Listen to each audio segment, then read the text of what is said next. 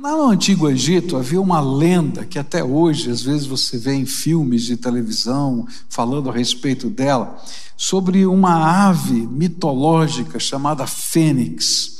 E essa ave ela tinha uma qualidade, não é, segundo essa lenda, interessante. Quando ela se sentia fraca e sabia que estava morrendo, ela construía um ninho de cinzas e incenso e se deixava consumir pelo fogo e pelo sol, e das suas cinzas ressurgia renovada para viver por mais mil anos. Eu creio que há momentos na nossa vida que nós gostaríamos de poder ser como a fênix desta lenda, mergulhar nas nossas cinzas para ressurgir fortes e renovados. Mas a vida vai nos ensinar que este mito é uma grande ilusão e que as cinzas continuam cinzas, não tem jeito, né? a gente está lá e essa é a condição da nossa vida. Porém, a Bíblia vai nos ensinar que nós podemos ser restaurados do que parecem ser as cinzas do nosso coração. E eu queria começar uma série de mensagens aqui com vocês olhando para a palavra de Deus e tentando descobrir como o Senhor renovou e fez ressurgir das cinzas da própria alma muitos dos servos dele aqui nas Escrituras Sagradas. E é interessante perceber que a ação do Todo-Poderoso não é e nem foi e nem será um mito. Na verdade, pessoas foram transformadas foram levantadas, foram erguidas pelo poder de Deus. Por isso, eu vou perseguir aqui nas Escrituras, começando hoje nessa primeira mensagem dessa série, aquelas ações renovadoras, aquelas ações restauradoras de Deus na vida de homens comuns que se sentiram como que ressurgindo das suas próprias cinzas. Se você é alguém que está desgastado, quebrado, sem perspectivas, quem sabe andando na corda bamba da vida. Então eu quero convidá-lo a estudar comigo como Jesus pode renovar e como Jesus pode fazer você ressurgir das suas próprias cinzas. E a primeira figura aqui, não é? os primeiros homens que eu quero aqui destacar, como Jesus trabalhou, é, eles se encontram lá no Evangelho de Lucas, capítulo 24, e eu queria meditar a partir do versículo 13, contando essa história que você talvez já conheça. A Bíblia diz assim: Naquele mesmo dia, dois deles estavam indo para um povoado chamado Emaús, a 11 quilômetros de Jerusalém. No caminho conversavam a respeito de tudo o que havia acontecido. E enquanto conversavam e discutiam, o próprio Jesus se aproximou e começou a caminhar com eles. Mas os olhos deles foram impedidos de reconhecê-lo. E ele lhes perguntou: Sobre o que vocês estão discutindo enquanto caminham? E eles pararam com o rosto entristecidos, com os rostos entristecidos. E um deles, chamado Cleopas, perguntou-lhe: Você é o único visitante em Jerusalém que não sabe das coisas que ali aconteceram nesses dias?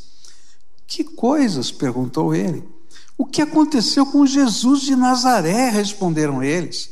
Ele era um profeta, poderoso em palavras e em obras diante de Deus e de todo o povo.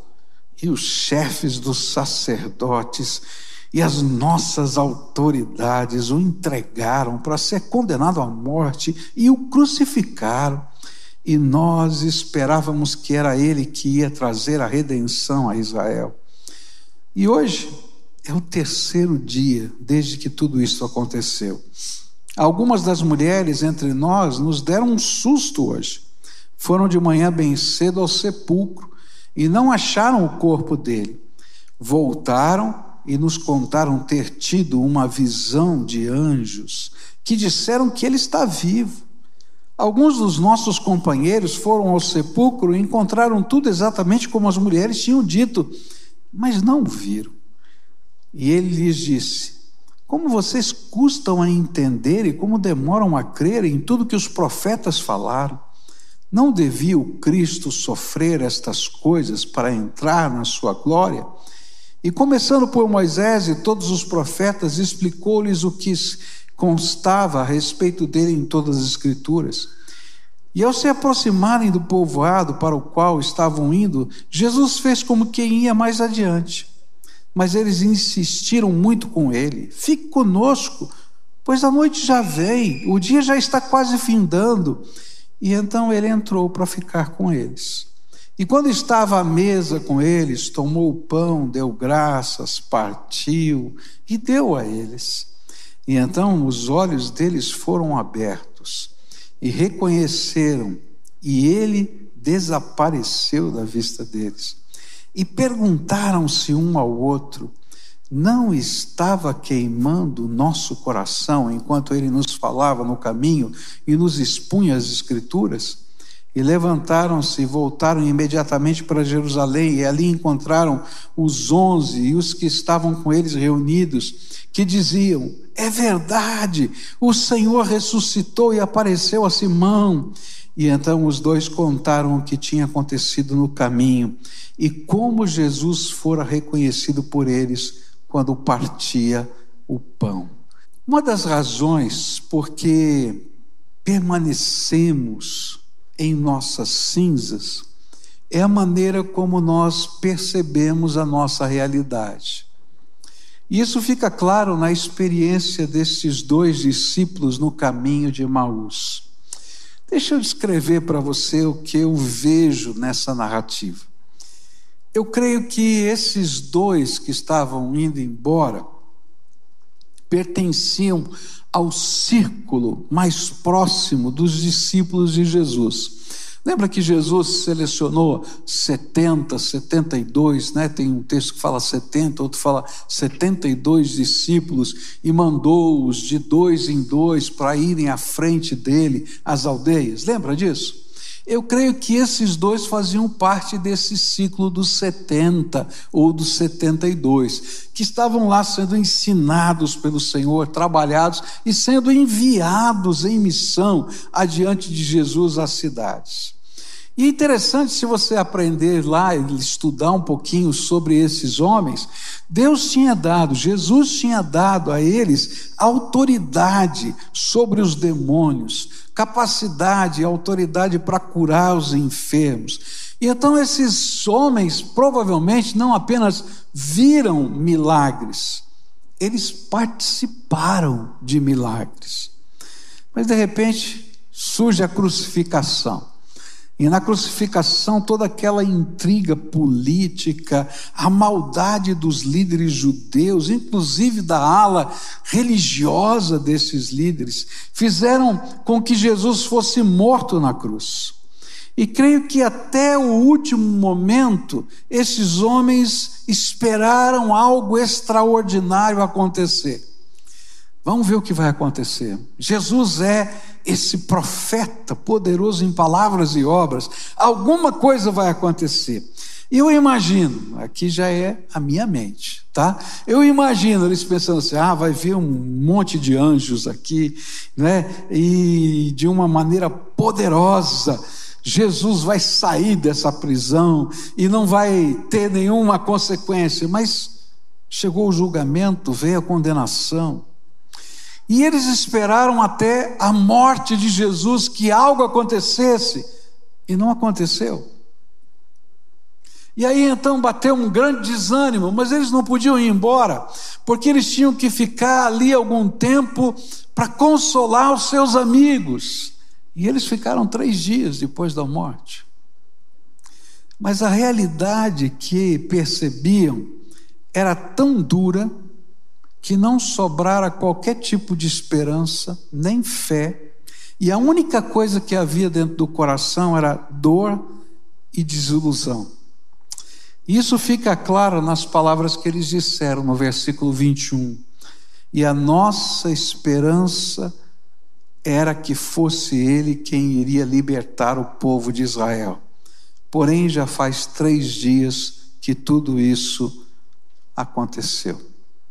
E a perspectiva da realidade que aqueles homens eram capazes, eram capazes de perceber parecia a mais natural possível: derrota, desesperança, morte, todo sonho de restauração perdido, todo o tempo que eles investiram seguindo Jesus perdido aquela esperança de participar de um novo tempo da nação perdida. Eu fico pensando nesses homens e fico vendo tanta gente que, às vezes, como pastor, a gente atende, pessoas que vivem dentro das suas cinzas, que estão lá olhando uma realidade verdadeira, crua, dura, concreta ao seu redor e não sobra nada, só sobra cinzas. De repente você vai a um funeral, não, é? não sei se você já foi a um funeral, e de repente você vê aquela dureza daquele momento, a dor do coração, não tem palavras. E a gente olha que perspectiva, que futuro.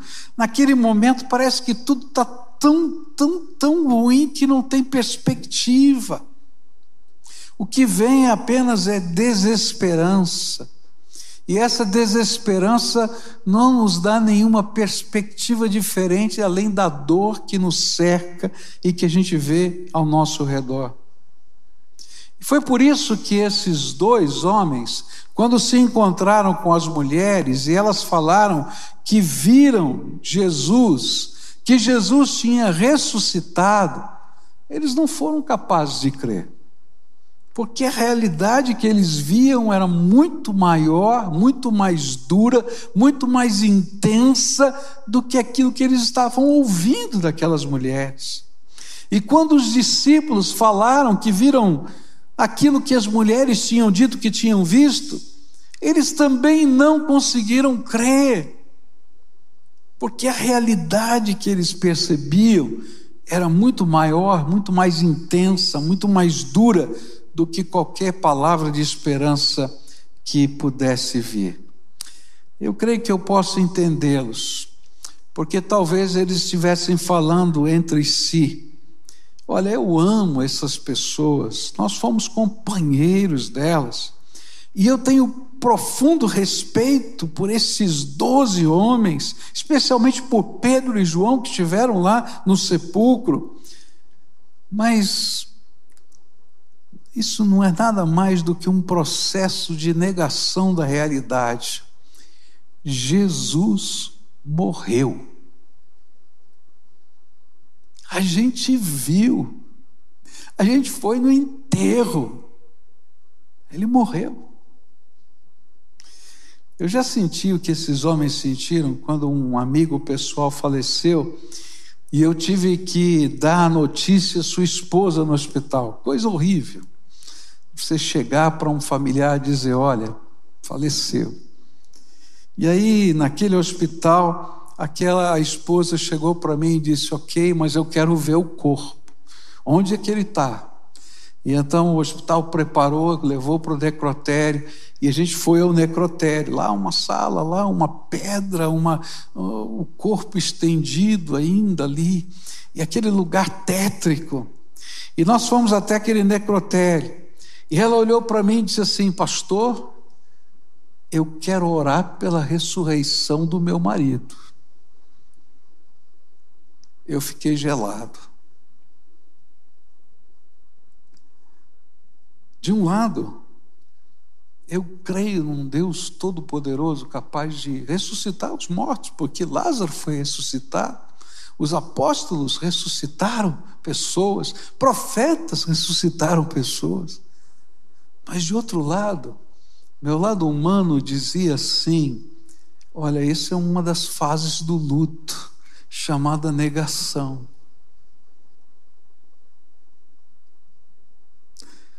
Nós oramos, clamamos, mas ele continuou morto. Eu creio que era isso que esses homens estavam vivendo. Tem alguma coisa estranha acontecendo aqui, essa gente não entendeu. Acabou. E por isso, quando aqueles três dias se passaram, eles decidiram voltar para o campo e abandonar a missão. Decidiram voltar a ser quem sempre foram, antes de abandonarem tudo para seguir Jesus. Vamos voltar aqui para nossa fazenda. Vamos continuar plantando, vamos continuar fazendo as coisas que a gente fazia. Porque a desilusão era fruto do que podiam perceber e entender da sua realidade. E essa realidade era dura demais. E essa desilusão afetava uma série de sentimentos que tinham sido projetados. O que eu esperava de Jesus, como eu imaginava que ele agiria. Até eu imagino que eles estivessem dizendo: olha, Jesus vai conseguir derrubar os políticos corruptos vendidos ao Estado romano.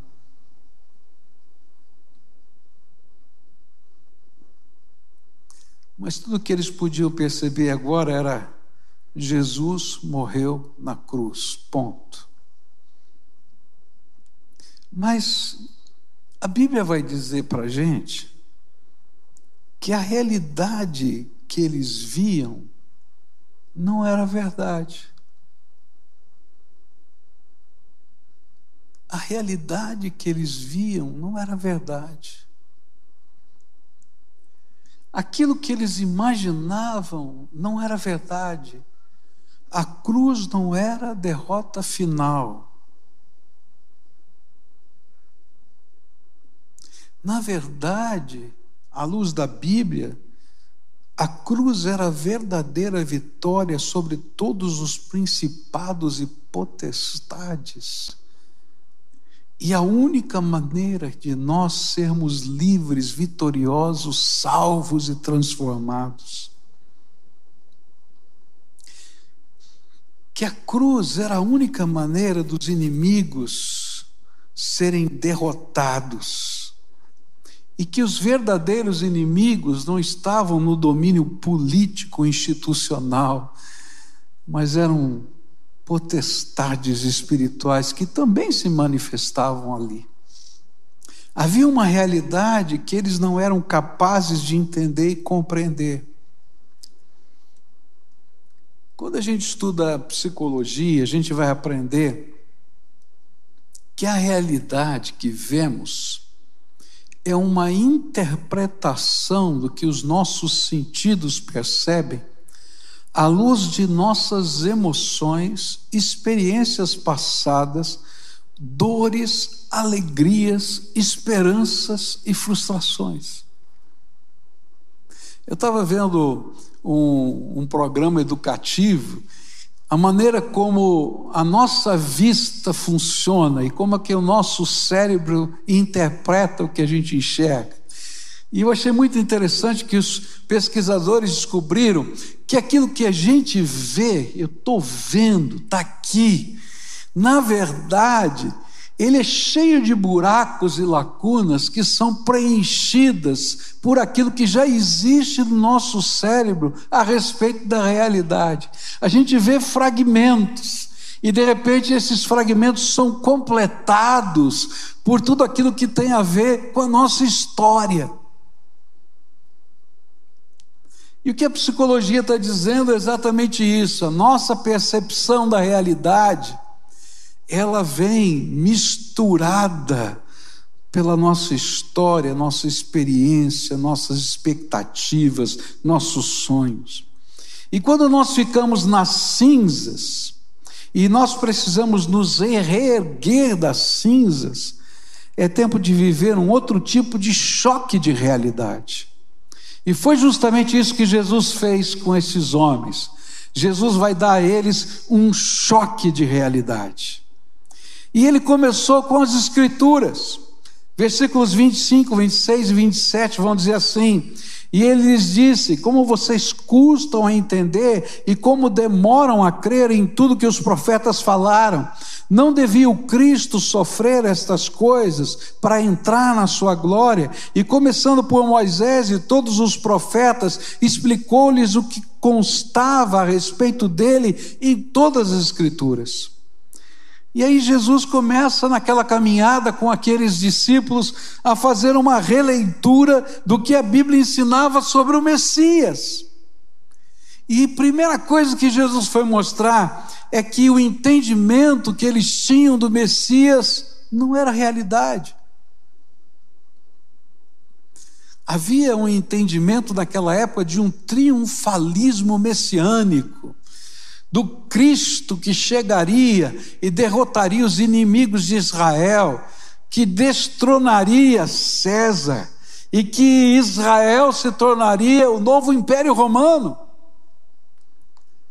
E aí Jesus começa a mostrar que não está escrito isso nas Escrituras, e que essa não é a verdade sobre o Messias, que ao contrário, a Bíblia vai dizer lá em Isaías 53, que o Messias ia morrer, e nas suas chagas nós seríamos sarados. Ele mostraria através das Escrituras que a realidade é que Jesus, o Messias, ressuscitaria. E ele foi ao longo daquele caminho fazendo uma releitura da realidade à luz das Escrituras. E eu creio que quando nós estamos nas cinzas, é exatamente isso que acontece. O Espírito Santo vem e nos ajuda a fazer uma releitura da nossa vida à luz da vontade de Deus e da palavra de Deus. Se você quer sair das suas cinzas, você precisa fazer uma releitura da sua realidade à luz da palavra de Deus. E aí a palavra de Deus começa a colocar em nós uma perspectiva nova a respeito da realidade. A gente vem para um culto aqui, né, com um ambiente como esse, que tem quase, aqui nesse auditório, um pouco menos de 4 mil, mas se a gente colocar todo o ambiente, passa de 4 mil pessoas aqui. E a gente olha, sei lá quantas pessoas, 400 pessoas, 300, eu não sei quantas pessoas tem aqui. E a gente fica pensando, que coisa horrível, não é? E aí algumas vozes vêm na mente da gente, como um dia me lembro de um pastor ter dito, ah, quando a gente estava no processo de construção, é, Pascoal, você vai construir um elefante branco, porque isso aqui nunca vai estar tá cheio. Tem vozes estranhas, né? Mas quando a gente faz a releitura da realidade, e a gente vê, por exemplo, que numa semana, 10 milhões de pessoas estão assistindo esse culto. A gente diz: opa, tem alguma coisa diferente que a gente não está enxergando? Se eu só olhar para esses assentos vazios, ou essas fitas que estão ali impedindo que pessoas sentem, eu vou dizer: essa aqui é uma realidade tétrica. Mas se eu olhar para isso, eu vou dizer: Senhor, tem algo novo acontecendo que eu não era capaz de perceber. Eu estava recebendo os relatórios do Natal Aleluia e a gente fica pensando: puxa vida, a gente tinha aqui, né, igreja lotada no Natal Aleluia e esse ano não foi assim. Tínhamos a lotação máxima, mas é tão menor do que a capacidade.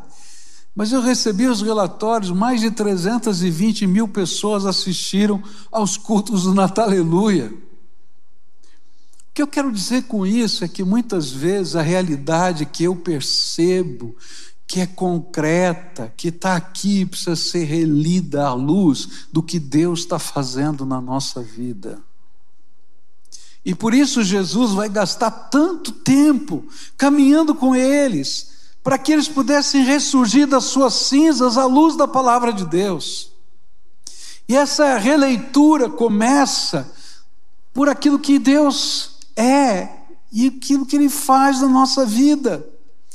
Essa releitura de Deus na nossa alma, na nossa vida, ela começa dizendo: olha, mesmo no meio de tudo isso que você está vivendo, que parece um montão de cinzas, Deus ama você e tem um plano para a sua vida. Não acabou. Deus tem um plano. Ele não terminou de escrever a sua história. Uma das mensagens que eu vou pregar fala que quando Deus nos levanta das cinzas, Ele nos dá um cântico novo.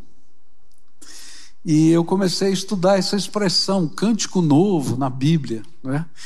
E eu achei lindo um trecho do Apocalipse, que quando o livro da história está selado, e os anjos olham para ele e dizem: ninguém é digno de abrir esse livro e os seus selos. E então Jesus, que aparece como o cordeiro que morreu e ressuscitou, literalmente, dessa maneira, ele vem, toma nas mãos o livro da história e abre os seus selos. E aí as multidões celestiais começam a cantar um cântico novo, um hino de louvor ao nosso Deus.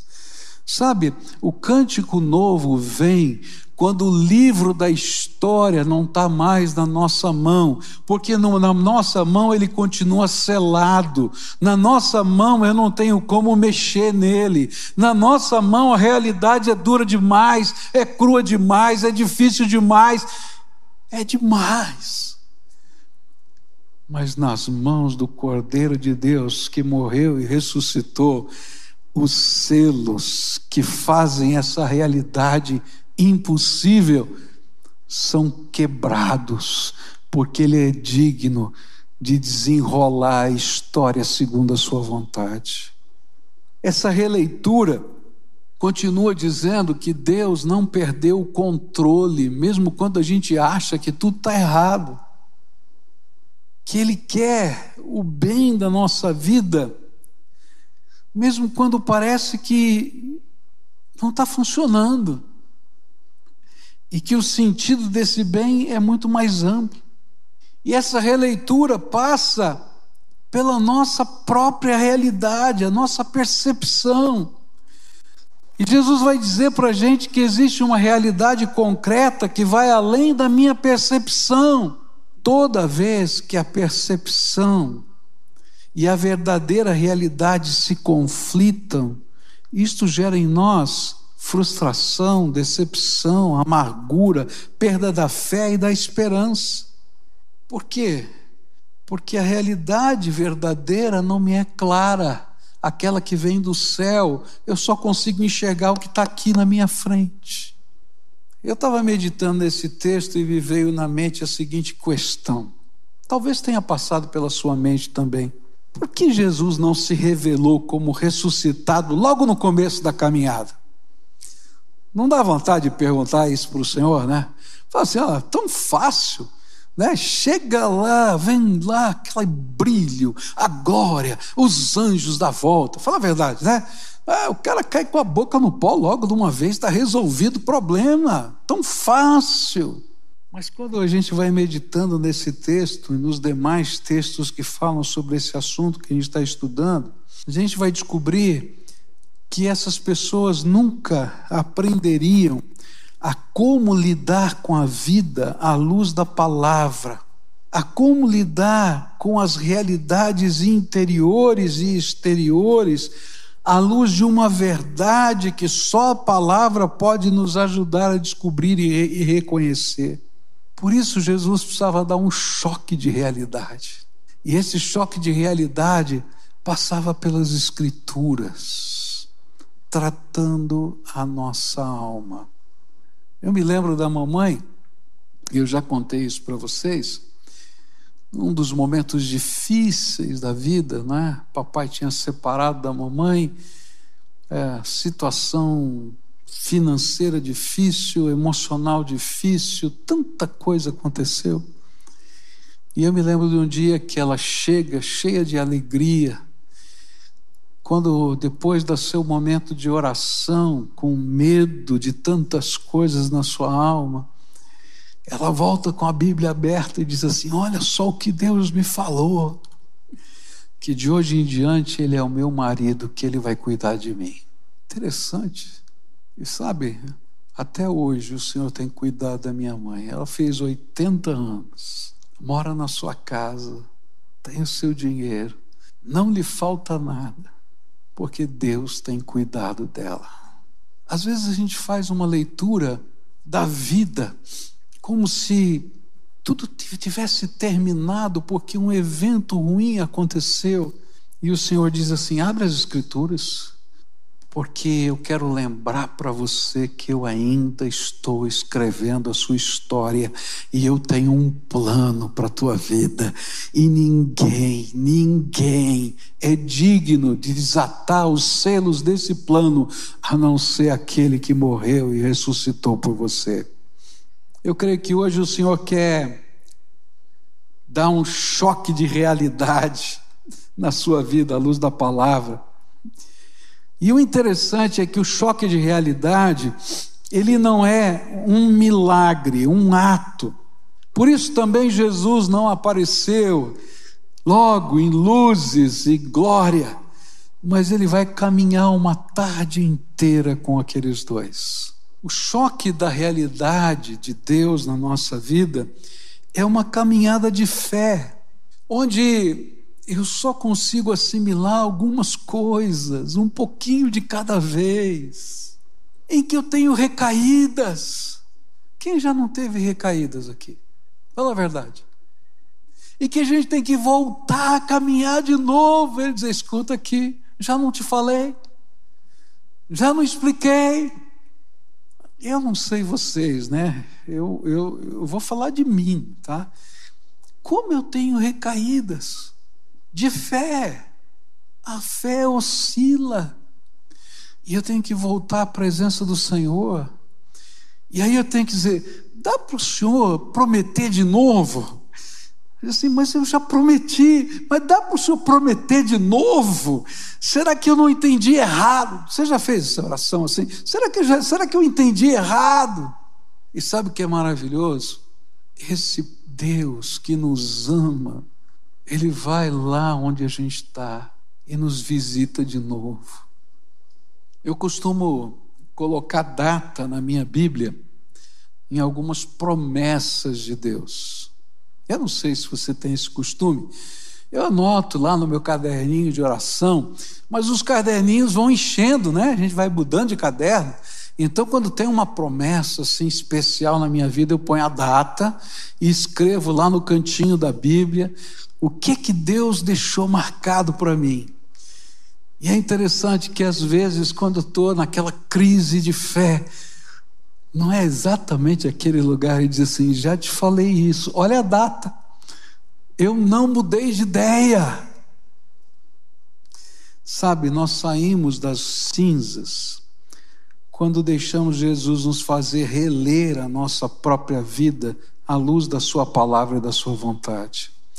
E é uma caminhada longa, intensa, mas tremendamente abençoadora, pois o fim é que os nossos olhos se abrem para ver Jesus. Os nossos olhos se abrem para ver Jesus. E sabe, se a gente só visse Jesus, talvez alguém pudesse dizer é ilusão, é mito, como o mito da fênix mas os nossos olhos se abrem para ver o mundo com os olhos de Jesus, para ver a nós mesmos na perspectiva do Todo-Poderoso. E aí é interessante que quando chega no final desse texto, Jesus se revela. Versículos 31 e 32 diz assim: Então os olhos deles foram abertos e o reconheceram e ele desapareceu na vista deles e perguntaram-se um ao outro: não estava queimando o nosso coração enquanto ele nos falava no caminho e nos expunha as Escrituras? Eu acho incrível como Jesus trata aqueles que precisam ser erguidos das suas próprias cinzas, pois em certos momentos nós precisamos de algo maior, mais intenso, uma ajuda concreta, uma mão estendida. E foi justamente isso que Jesus fez.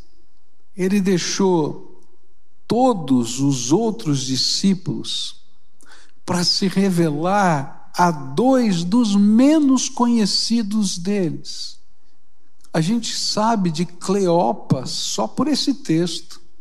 E o outro que estava com ele nem aparece o nome. E ele caminha com eles o dia todo.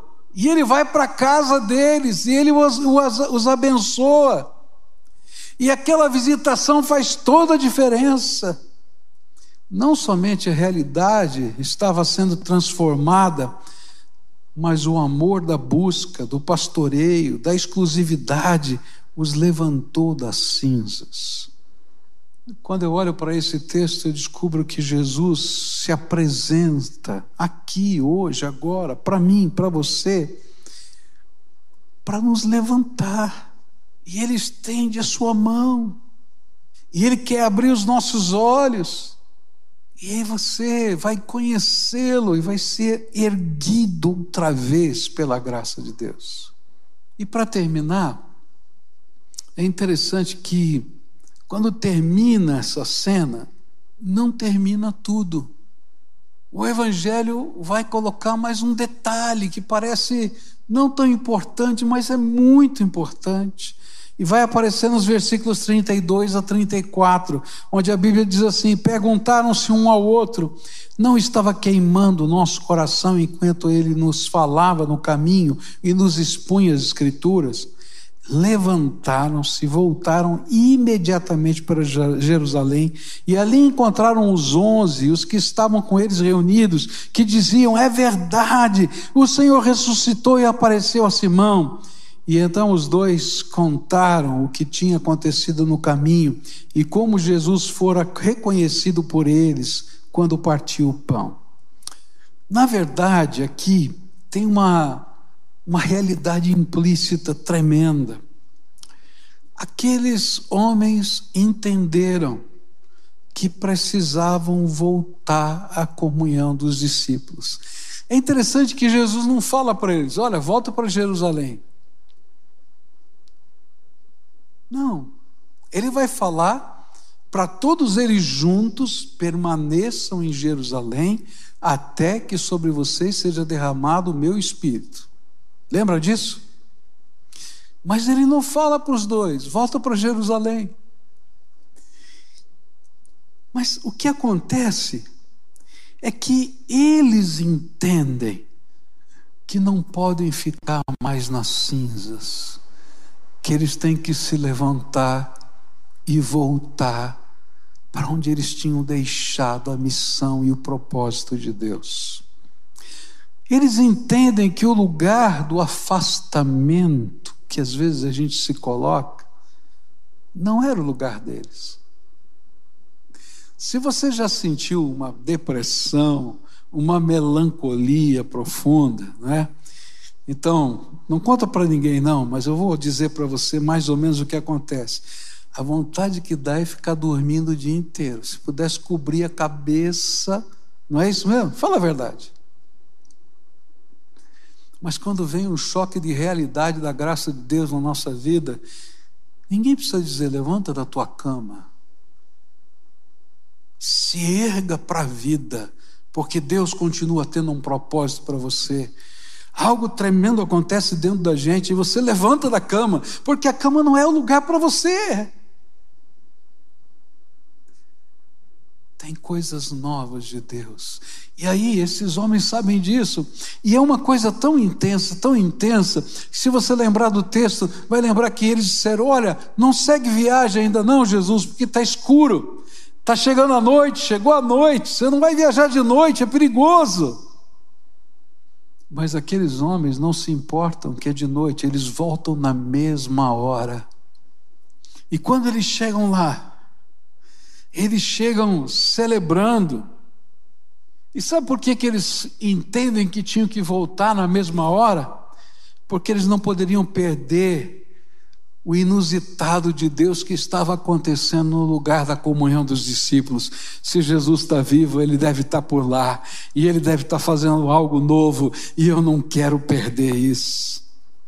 Por isso, se hoje você passar por um reerguimento de cinzas, se hoje Deus está trabalhando o seu coração para fazer a releitura da, da sua realidade à luz das Escrituras, se a presença de Jesus, o pastoreio de Jesus o abençoa, então corra para estar com os outros discípulos, corra para estar no centro do propósito de Deus, corra para estar no lugar da sua missão. Algumas pessoas se afastam da fé por desilusões, com pessoas, às vezes até com igrejas, às vezes até com Deus. Mas se hoje você está sendo tratado, então não permaneça nas suas cinzas. Saia delas. E sair delas envolve atitude. Atitude de voltar, de correr, de buscar novamente, de se alegrar. E se você quer ouvir a voz do Espírito no seu coração, a voz é essa: corra, a hora da bênção chegou. Corra, a hora da bênção chegou. Jesus está passando por aqui.